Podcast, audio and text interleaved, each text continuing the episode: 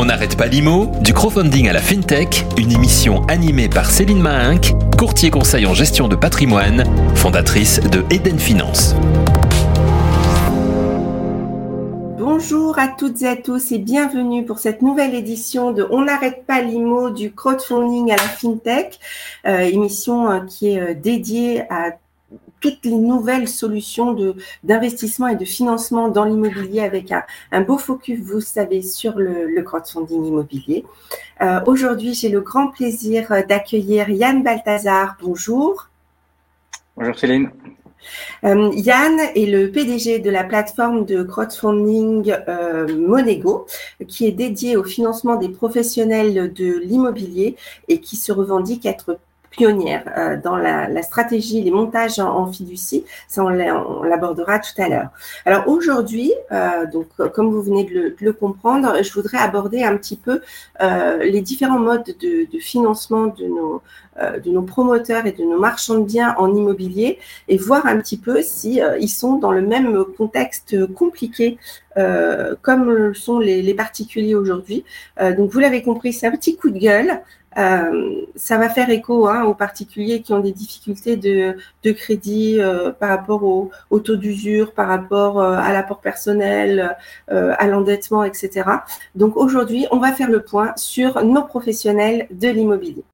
On n'arrête pas l'IMO en introduction. Alors, donc Yann, cette situation des promoteurs, des marchands de biens, com comment vous pourriez la décrire?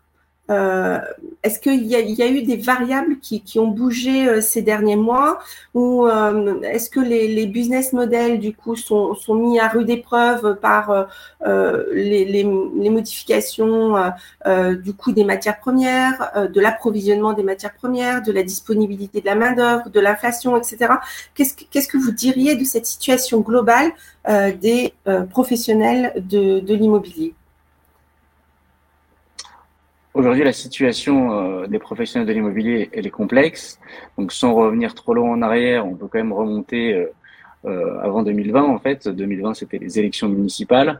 On sait qui bloquent les permis de construire, les délivrances de permis de construire, parce que aujourd'hui, c'est délivré par les mairies, qui, du coup, c'est un outil politique important dans cette période-là. Donc, c'est-à-dire que depuis déjà mi-2019, on voit une baisse significative des autorisations de permis de construire. Derrière, comme tout le monde le sait, on a eu cette période très compliquée du Covid. Finalement, euh, les promoteurs ne s'en sont pas trop mal sortis pendant cette période-là parce qu'il y a eu beaucoup de personnes qui ont souhaité euh, changer de logement et la promotion neuve, on n'a pas trop souffert. En revanche, depuis effectivement euh, le, la crise en Ukraine, euh, le coût des matières premières a explosé. On a eu des problèmes d'approvisionnement comme dans beaucoup d'industries. Et, de, et derrière, on a eu une augmentation des taux très importante qui ont évidemment impacté de façon très considérable euh, le métier. Euh, on voit aussi que du coup les, les, les rythmes de commercialisation aujourd'hui ont, ont très, très fortement diminué, que les stocks commencent à se refaire. À à s'allonger. On a eu aussi une problématique au niveau des bureaux avec un changement de, de, de, paradigme, avec de plus en plus de télétravail. Donc il fallait réinventer aussi tout ça. Donc finalement tout l'immobilier a été touché. Et on, voit qu'aujourd'hui, on est dans des situations euh, assez complexes avec une loi de finances aujourd'hui qui ne prévoit pas grand chose au final pour l'immobilier neuf.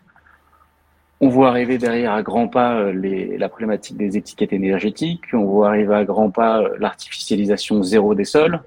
Donc on se dit qu'on va, on, est de plus en plus dans un milieu de plus en plus contraint.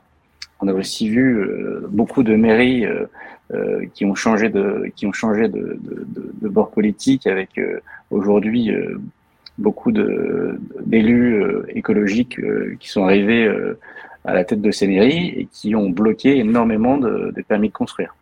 Donc on est dans cet environnement assez complexe, complexe à gérer aujourd'hui pour les promoteurs. Donc un environnement macro et microéconomique qui est compliqué. Et alors, quid du financement des banques?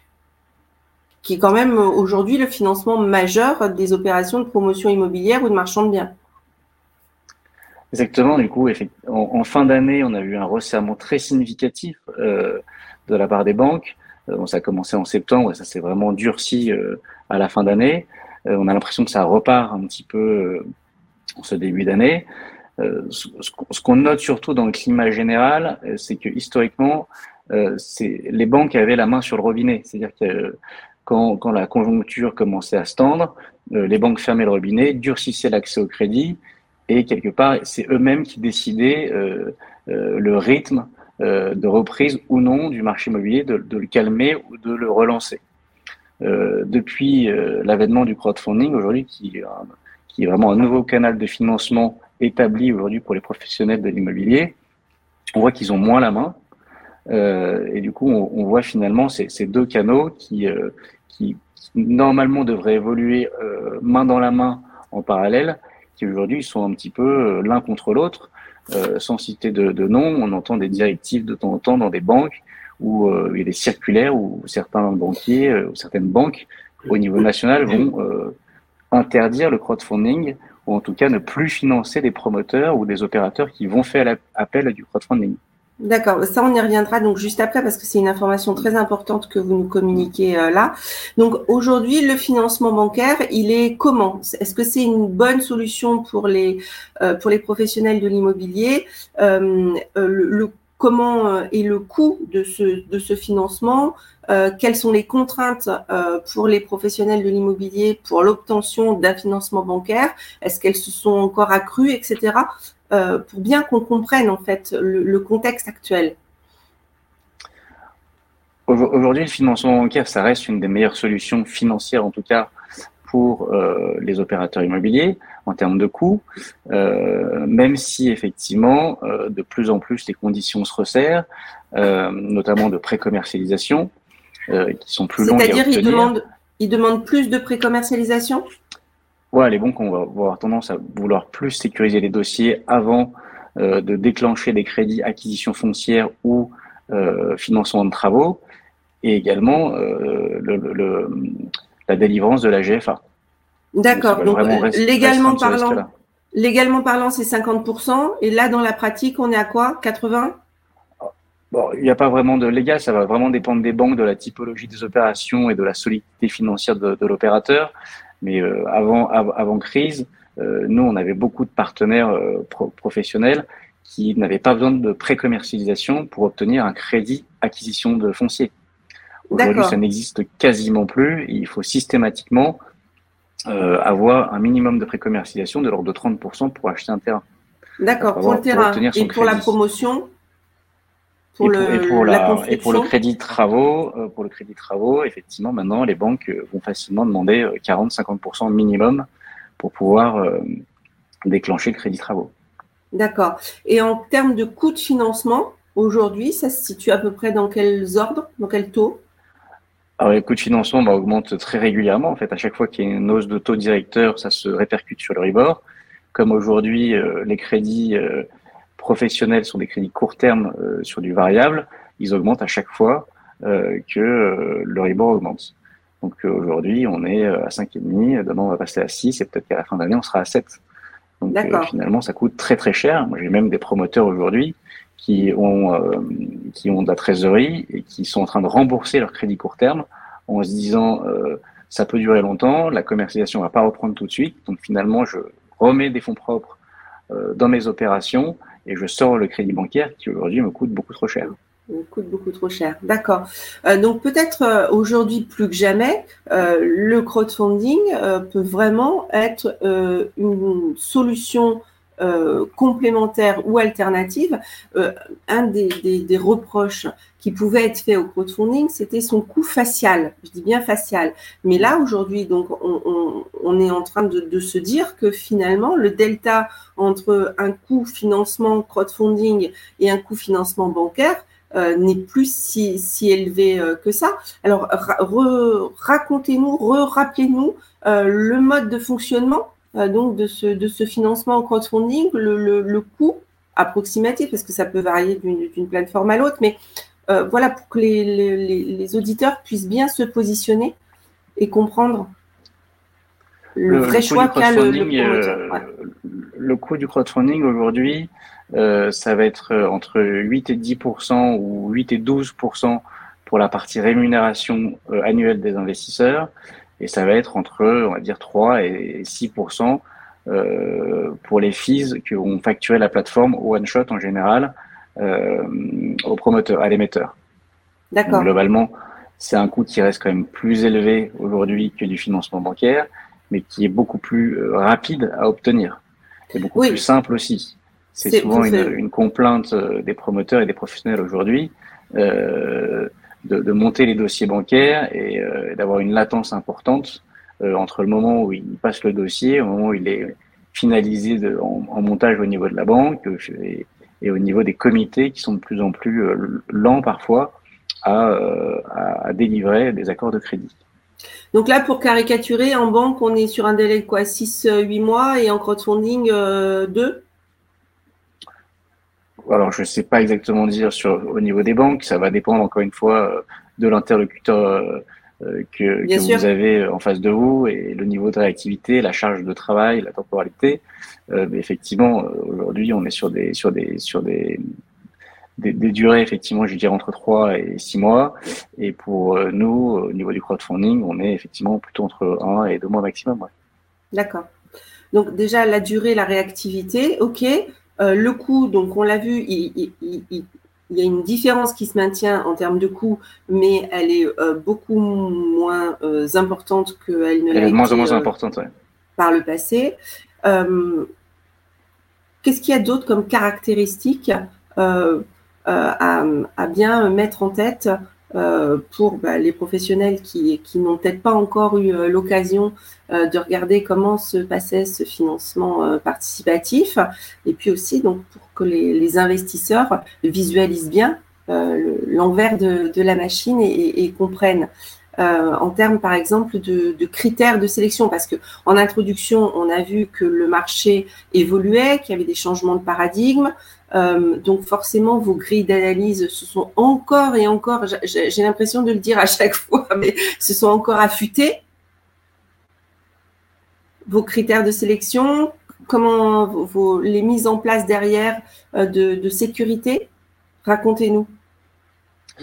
Ouais, effectivement, nous, du coup, on a, on, a, on a 80 critères de sélection pour, pour un dossier et un promoteur immobilier. Nous, on a tendance euh, effectivement à être de plus en plus sélectif. Alors on était déjà beaucoup avant, mais on l'est encore plus, euh, eu égard à la conjoncture et, la situation qu'on a décrite auparavant. Euh, au niveau des garanties, on a tout un éventail de garanties dont on sert, donc qui peuvent être euh, déjà PD comme tout le monde. Euh, après, des garanties à première demande donc les garanties à première demande au niveau de l'émetteur, au niveau de la, la maison mère, on peut avoir des nantissements de créances, des nantissements de parts, on peut avoir aussi euh, des mises sous, sous fiducie de titres ou fiducie sûreté. Donc ça, c'est des mécanismes assez, nouveaux, mais qui sont très protecteurs pour les investisseurs. Euh, Vous pouvez l'expliquer euh, brièvement? Oui. Oui, très simplement, la fiducie aujourd'hui, c'est l'équivalent d'un trust anglo-saxon. En fait, il y a un tiers de confiance qui est un avocat fiduciaire et qui, on va sortir en fait l'actif du, patrimoine de la société. Donc, si demain le promoteur est en difficulté et en redressement, euh, en redressement judiciaire, par exemple, en procédure collective, plus largement, euh, on euh, notre garantie est parfaite et, du coup, on pourra plus facilement assurer la liquidité, la sortie pour les investisseurs. Alors que si aujourd'hui vous n'avez pas ce type de garantie, les garanties, on sait, elles sont, elles peuvent être performantes, mais elles sont difficiles à mettre en œuvre dans le temps et quand un promoteur est en, procédure collective, l'ennemi, c'est le temps. Euh, puisque pendant ce temps-là, la situation peut encore se dégrader. Et si la boîte passe en, liquidation judiciaire derrière, euh, et ben c'est le liquidateur qui prendra la main. En général, toutes les garanties sautent quand le, liquidateur a la main.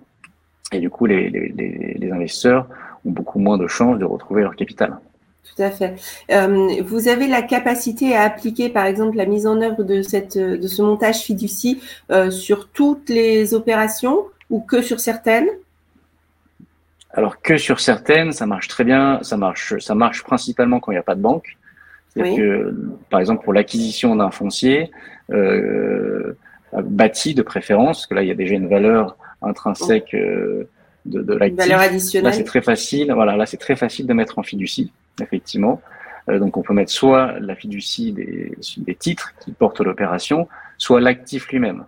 Alors il y a une différence de coût importante entre la fiducie sur titre et la fiducie sur l'actif. Comme il y a une mutation, euh, on paye les droits de mutation sur l'actif, même si ça gèle la plus-value. C'est assez technique, euh, mais, mais, quand il n'y a, a, pas de banque, c'est très, très facile à mettre en place. En revanche, quand il y a une banque, il euh, faut que la banque accepte en fait de rentrer dans le jeu de la fiducie et de s'inscrire dans la fiducie. Donc là, ça devient plus un accord tripartite, mais un accord quadripartite. Et les banques en général sont, enfin, les, les banques ne sont pas aujourd'hui habituées à ces montages-là alors que ça les protégerait d'autant plus d'être en montage en fiducie plutôt que des hypothèques de premier rang comme elles ont l'habitude de prendre uniquement. D'accord. Parce que l'un n'empêche pas l'autre. L'un n'empêche pas l'autre. D'accord. Ah, c'est pas des, c'est pas des garanties exclusives. C'est des garanties qui peuvent être complémentaires Oui, D'accord. Ça peut être complémentaire. C'est pour ça que c'est vraiment des garanties qui vont, à mon avis, se, pas à mon avis, qui vont se démocratiser de façon certaine sur les, sur les, sur les prochains mois, années. Et c'est aussi nos démontages qu'on utilise pour, euh, pour euh, accompagner les TPE, PME, tous secteurs confondus, euh, qui ont besoin de qui ont besoin d'un de cash de façon urgente, donc de new money. Et là, on va pouvoir mobiliser sur un actif immobilier qu'ils peuvent avoir dans leur patrimoine, on va pouvoir mobiliser des fonds très rapidement. Donc, on a commencé à le faire et on voit que ça fonctionne extrêmement bien. D'accord. Donc, on évoquait en introduction euh, des, situations, euh, allez, on va être euphémiste, surprenantes avec les banques, euh, qui euh, parfois euh, vont dire à un professionnel de l'immobilier en off, vont lui dire, bah non, pas de financement de crowdfunding dans la boucle, sinon moi, j'accompagne pas. donc, enfin, objectivement, moi, c'est quelque chose qui, que je trouve assez, euh, assez euh, choquant.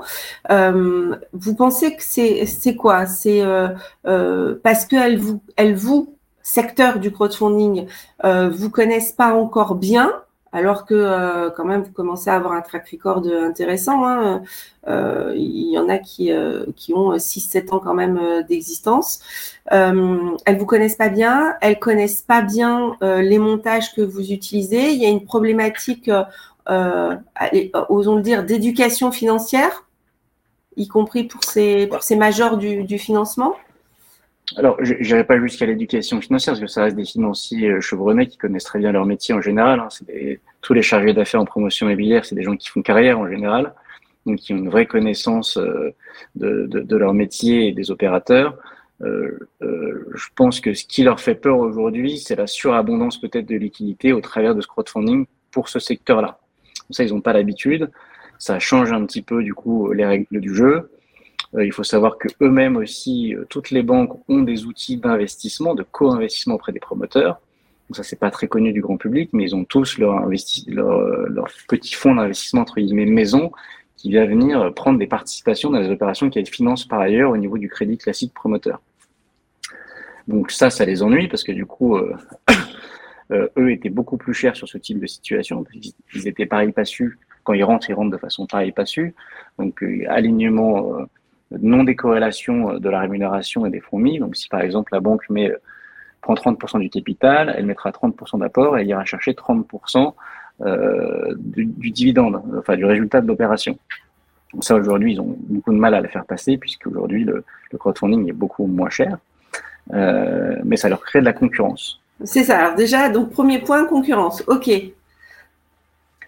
Premier point, concurrence. Et deuxième point important, euh, euh, pour eux, le crowdfunding vient dégrader leur contrepartie. Euh, donc, pour simplifier, comme les plateformes vont demander en même temps qu'elles délivrent des, emprunts obligataires, elles vont, elles vont demander à l'émetteur, donc au promoteur, des garanties. Donc en général, sur des structures du groupe, sur la maison mère, etc. Et ça, du coup, les banques n'aiment pas, puisque ça vient finalement euh, potentiellement affaiblir euh, leurs clients. Euh, et du coup, ils se disent, bah, si jamais euh, moi j'ai mon, financement qui n'est pas remboursé parce que le projet est, est, moins solide qu'avant et ne délivre pas les résultats attendus, ou que le promoteur disparaît, j'aurai d'autres créanciers qui potentiellement auront des garanties et qui pourront venir finalement euh, euh, diminuer euh, la valeur de, ma contrepartie. Mais oui, mais la banque, elle est passée avant en général, non? Donc, euh, si elle n'a pas pris les garanties sur l'ensemble des biens, c'est son choix. Et en plus, elle, c'est un créancier prioritaire par rapport aux autres, si c'est sur le même bien. Alors, elle peut être prioritaire sur le, projet. Si, alors, elle, est elle est prioritaire sur le projet, dans le sens où elle a une hypothèque en général de premier rang sur, euh, sur le projet, sur la société de projet, mais la banque n'a pas en général de, de, de, GAPD au niveau de, de la maison mère. Alors, elle peut demander des cautions solidaires au niveau de la maison mère, mais entre une caution solidaire et une GAPD, euh, lors d'une procédure collective, euh, l'une ne l'emporte pas forcément sur l'autre. Parce que ce sont deux garanties qu'il faut mettre en œuvre. Et après, c'est un peu à la, enfin, c'est un peu, c'est à l'appréciation du tribunal euh, de soit les conserver, soit les faire sauter en fonction de, de l'état de, de, la, de l'émetteur. D'accord. Euh, et donc, est-ce, est-ce que vous, vous visualisez aujourd'hui une, une, solution, un terrain d'entente euh, Qu'est-ce qui pourrait être fait euh, pour que tout le monde visualise le, bénéfice que l'ensemble des parties peuvent apporter aux autres? C'est une bonne question. Moi, j'ai essayé il n'y a pas longtemps d'envoyer un, un, email à l'ensemble des banques du territoire, en tout cas en Rhône-Alpes, pour poser justement cette question-là. Euh, à ce jour, c'était il y a un petit mois, j'ai pas eu de réponse. Donc euh, nous, effectivement, on est absolument prêt à, réfléchir et on échange souvent d'ailleurs avec tous les chargés d'affaires qu'on connaît, parce qu'on les connaît depuis tous depuis 10-15 ans, donc on, échange entre professionnels du financement. Euh, mais là, on note que depuis quelques mois, euh, il y a une forme de tension quand même euh, entre, entre les banques et les plateformes. D'accord. Et pourtant, euh, le fait qu'il y ait euh, un, tiers euh, financeur, c'est aussi intéressant pour les banques, notamment par rapport à leur ratio BAL 4 et, par rapport à leur ratio de fonds propres, non? Le, fait qu'il y, en ait d'autres qui, concourent au, financement à côté, c'est aussi positif. Ça, ça, ça mutualise le risque. Moi, je pense qu'ils ne le voient pas forcément comme ça, puisqu'en fait, le, les fonds propres que les plateformes euh, injectent aujourd'hui dans les projets, c'est des fonds propres qu'elles demandaient avant aux, professionnels de l'immobilier. Euh, aujourd'hui, euh, bah, les promoteurs mettent moins de leurs propres fonds propres dans les dossiers, et du coup, les banques, ça, elles le voient d'un mauvais œil. Après, il y a une raison aussi à ça, hein, c'est qu'aujourd'hui, on voit que le, le, les montages des projets sont de plus en plus longs, le portage est de plus en plus coûteux, et aujourd'hui, il y a beaucoup, il y a beaucoup, quand vous avez cinq projets en montage, il y en a parfois trois qui vont pas sortir parce que vous n'avez pas avoir votre permis ou parce que vous avez un recours sur le permis ou parce que finalement, entre le moment où vous avez signé votre promesse et le moment où vous voulez lancer, euh, les prix de travaux ont explosé et vous pouvez les lancer. Et du coup, vous décidez d'abandonner le projet. Donc, finalement, aujourd'hui, euh, ce métier de promoteur immobilier ou de marchand de biens demande de plus en plus de fonds propres et des fonds propres qui sont de plus en plus chers. Oui. Euh, donc, finalement, aujourd'hui, l'équation, euh, elle est que les opérateurs ont besoin de plus de fonds propres, mais que la banque euh, voit ces nouveaux apports de fonds propres euh, type crowdfunding d'un mauvais œil. Bon, donc il y a encore euh, de la communication à faire. Euh, on va on va œuvrer, on va continuer, hein, y compris avec euh, avec l'étude FinTech Imo que, que vous connaissez. je sais qu'il y a des choses aussi qui sont mises en œuvre au sein de, de, la fédération FPF en, en, France, notamment avec le fichier négatif des promoteurs. Donc vous, vous, vous accordez les plateformes pour pour euh, décrire euh, les promoteurs qui sont en difficulté, justement ceux qui multiplient les opérations et qui ont des difficultés de fonds propres derrière, etc. Donc il y a, y a, plein de, de, de choses qui, qui sont euh, là pour renforcer encore votre, votre travail d'analyse, de suivi et euh, pour donner des bonnes bases à, à, à ces partenariats qui, qui, devraient pouvoir être, être, être là. Alors, bon, donc encore du boulot euh, pour l'avenir. Bon, ça, ça fait encore des, des beaux challenges. Euh, parlons encore d'avenir, mais sur un autre, enfin, un, un sujet complémentaire. On n'arrête pas d'IMO.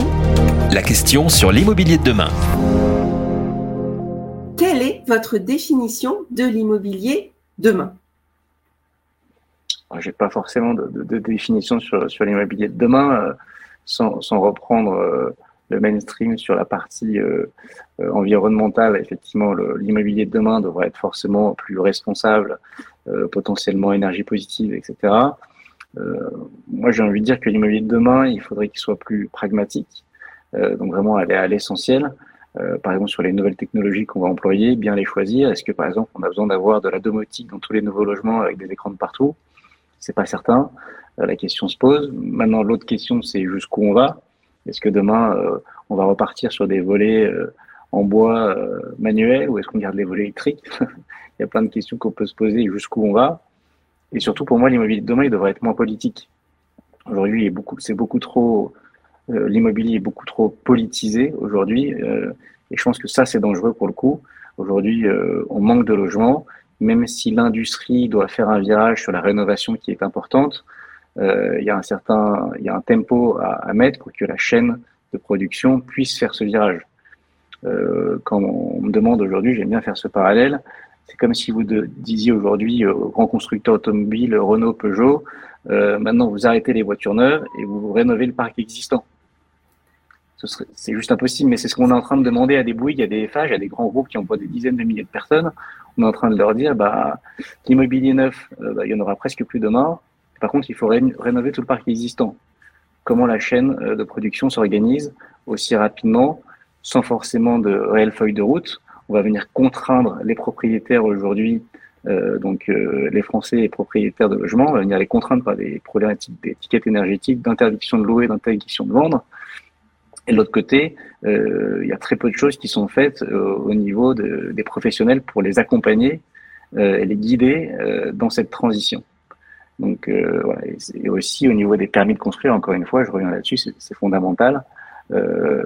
Aujourd'hui, c'est beaucoup trop, l'obtention, la délivrance des permis de construire est beaucoup trop politisée aujourd'hui dans notre pays.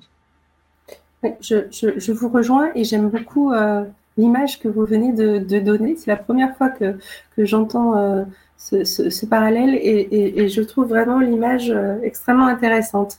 Merci beaucoup euh, Yann Balthazar pour avoir partagé toutes ces informations précieuses et, et, vos, et, vos, compétences marché avec nous aujourd'hui dans WAPI. On n'arrête pas l'IMO du crowdfunding à la FinTech.